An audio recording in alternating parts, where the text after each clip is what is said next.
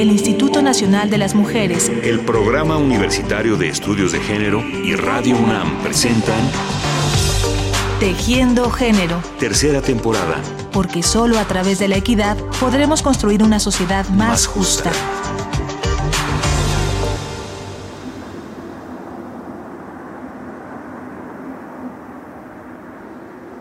Es el 6 de marzo de 1937. Alrededor del mundo se viven horas angustiosas. El régimen de Adolfo Hitler en Alemania, la guerra civil en España, la era de Yeshov en Rusia, o como se le conoció en todo el mundo, la Gran Purga, un año de represión, persecución política, ejecuciones y aprehensiones en campos de concentración que causaron el terror en millones de ciudadanos. Pero 1937 también fue el año en el que el pequeño poblado ruso de Maslenikovo, en Yaroslavy, vio nacer a una de sus más grandes esperanzas, Valentina Tereshkova. Bienvenidos a uno más de nuestros programas dedicados a las pioneras y aventureras que han hecho historia. Hoy hablaremos de una exploradora fuera de este mundo. No estamos exagerando, se trata de Valentina Tereshkova.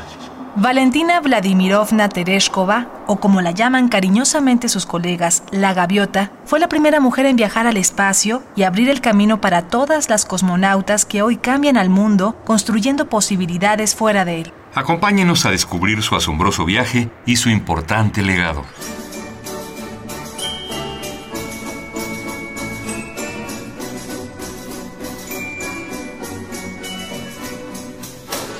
La vida no era fácil en la tierra natal de Valentina durante aquella época. Sus padres eran obreros, personas muy trabajadoras que enseñaron el trabajo duro a sus hijos, pero lamentablemente el padre de Valentina murió en combate cuando ella tenía apenas dos años, lo que complicó su situación aún más. Valentina comenzó la escuela hasta que tenía ocho años, y aunque amaba aprender, tuvo que dejar el colegio, pero siguió estudiando todo lo que pudo por correspondencia. Desde muy pequeña, Valentina Tereshkova se sintió maravillada por el cielo, por la tecnología y por la idea de volar. Ella misma cuenta que a veces escapaba a las vías más cercanas para observar el paso de los trenes. Pensaba que el conductor debía ser la persona más feliz del mundo. Soñaba con ser la conductora de aquella máquina maravillosa, llevándola hacia lugares desconocidos, viendo paisajes asombrosos desde la ventanilla. Por eso quiso hacer estudios en el Instituto Ferroviario, pero su madre enfermó, así que tuvo que acudir a una escuela más cercana a casa para cuidarla, dedicada a la industria textil.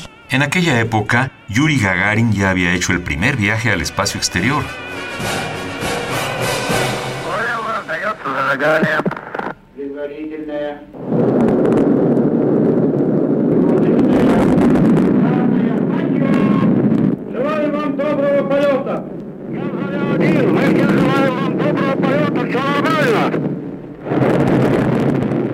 Mientras tanto, Valentina procuraba dejar tiempo libre para una de sus pasiones, el paracaidismo.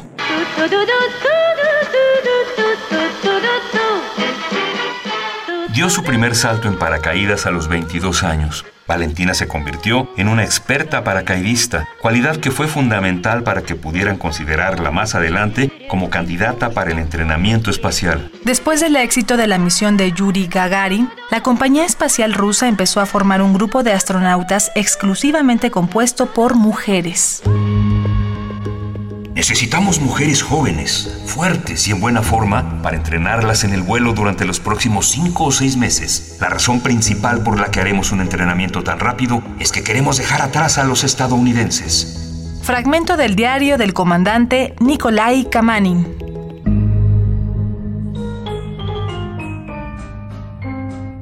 No era la primera vez que a alguien se le ocurría hacer un equipo femenino de cosmonautas. Antes del vuelo de Yuri Gagarin, Estados Unidos ya había aprobado a una mujer en el examen para viajar al espacio. En 1960, Jerry Cobb, una chica de Oklahoma, cuyo padre la había entrenado como piloto para que pudiera formar parte de la Fuerza Aérea, estaba destinada a ser la primera mujer en el espacio. Pero ni ella ni ninguna de las que formaba parte del grupo que Estados Unidos había preparado como astronautas salieron de la Tierra. La NASA creó una política que prohibió seleccionar a las mujeres como parte de las misiones cosmonáuticas en 1963. El mismo año en que Valentina despegó hacia las estrellas.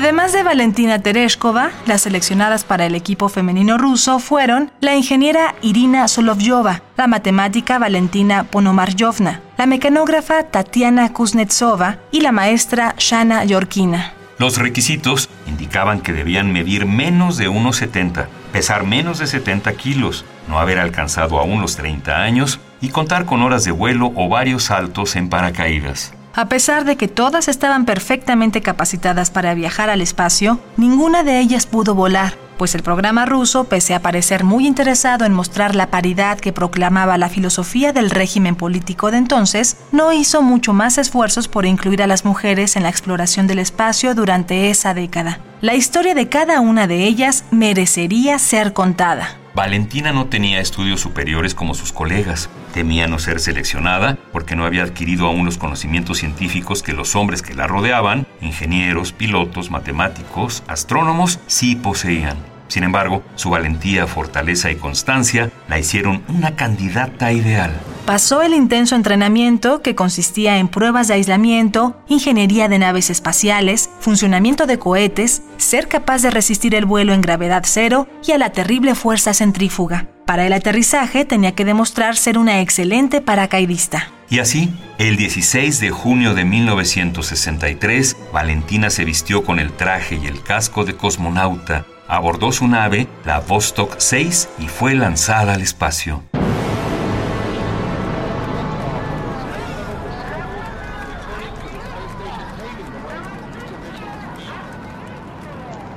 La presión me comprime en la silla, me cierra los ojos. Puedo notar las rojas lenguas de fuego afuera de las ventanillas. Trato de memorizarlo, de fijar todas las sensaciones, las peculiaridades,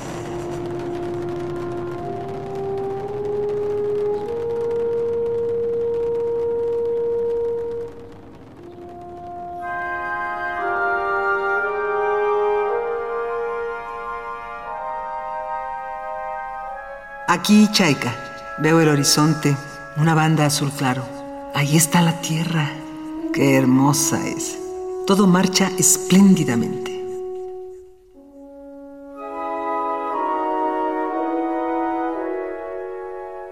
¿Qué se siente estar allá arriba? Le han preguntado muchas veces a la primera mujer que salió de nuestro planeta. Una vez que estás en el espacio, puedes apreciar lo pequeña y frágil que la Tierra se ve desde allá arriba. Cuando estaba allí, me dio muchísima lástima no ser pintora. Es muy difícil expresar lo que se siente. El viaje estaba destinado a durar solo 24 horas, pero Valentina permaneció tres días en órbita, observando al planeta Tierra desde la escotilla de su nave, cumpliendo la misión que le fue encomendada, demostrar que los seres humanos podían habitar y trabajar en el espacio. Chaika o la gaviota llevó un diario de navegación a bordo y tomó fotografías del horizonte que fueron muy útiles, entre otras cosas, para evaluar el daño que los aerosoles provocaban a la atmósfera terrestre.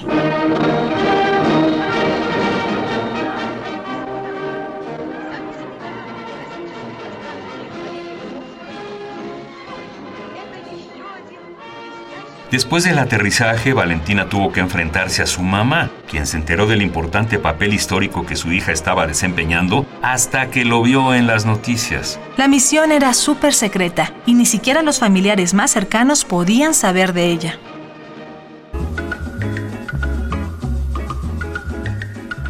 Para una mujer como Valentina, el cielo no es el límite, ni llegar al espacio la meta final. Durante el viaje, Valentina notó todo aquello que podía mejorar las fallas, los desperfectos, por mínimos que fueran, se convirtieron en un reto para ella. Además, siempre había tenido el anhelo de cursar estudios superiores en ingeniería, por lo que se dedicó a prepararse en la materia hasta que obtuvo un doctorado con mención honorífica. Su objetivo era encontrar soluciones para mejorar la experiencia de los viajes espaciales y minimizar los riesgos, contribuir a hacer posible para todas y todos el sueño de la humanidad, conquistar el espacio. Yo no diría que las cosmonautas no son bien recibidas en el programa espacial ruso. Debo decir, sin embargo, que todo el equipo de vuelo espacial, incluyendo los trajes espaciales y los sistemas que aseguran la comodidad en la nave, fueron diseñados en su mayoría por hombres y para hombres. Valentina Tereshkova se convirtió en un personaje fundamental para la Unión Soviética, por lo que fue elegida para numerosos cargos. En 1968 fue jefa del Comité de Mujeres Soviéticas y fue diputada del Soviet Supremo hasta 1970. Incluso participó en la Conferencia Mundial de la ONU con motivo del Año Internacional de la Mujer en México en 1975. Sigo creyendo que, en gran parte, todavía depende de las propias mujeres el resolver sus problemas. Por eso me gustaría animarlas a que no cesen nunca de participar activamente en las esferas políticas y económicas de sus propios países. Después del vuelo de la gaviota en 1963, tuvieron que pasar 19 años para que otra mujer viajara al espacio. Le siguieron su compatriota Svetlana Savitskaya y la astronauta legendaria originaria de Estados Unidos, Sally Ride. Y después de ellas, muchas más. Hasta 2014, 59 mujeres han viajado al espacio, entre las que se cuentan Mae Jemison, la primera mujer negra en el espacio, y Ellen Ochoa, la primera astronauta de origen hispano que salió de nuestro planeta. Las primeras personas que representaron a Irán y Corea del Sur en el espacio han sido también mujeres. Los viajes al espacio ahora son una posibilidad real para muchas mujeres. Por ejemplo, la música que escuchamos es una pieza de Jethro Tull interpretada simultáneamente en el espacio y en el planeta Tierra por la carismática astronauta y flautista Katie Coleman y el líder del grupo Ian Anderson.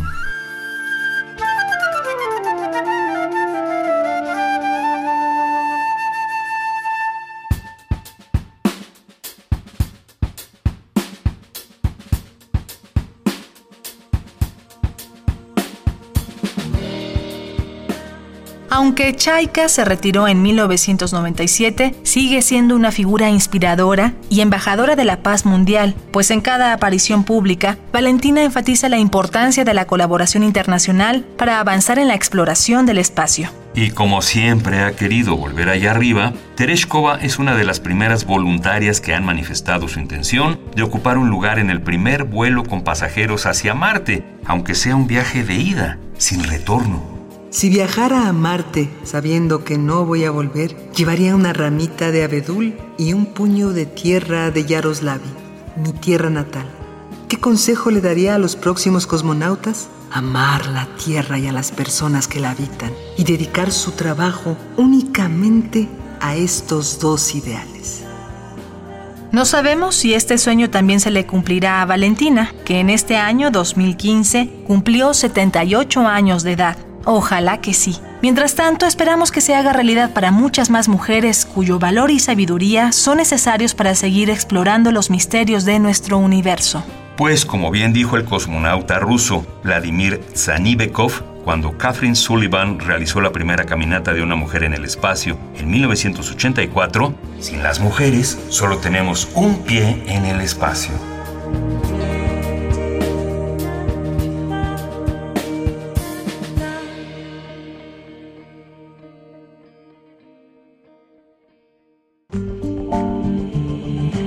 El Instituto Nacional de las Mujeres, el Programa Universitario de Estudios de Género y Radio UNAM presentaron Tejiendo Género. Tercera temporada. Porque solo a través de la equidad podremos construir una sociedad más, justa.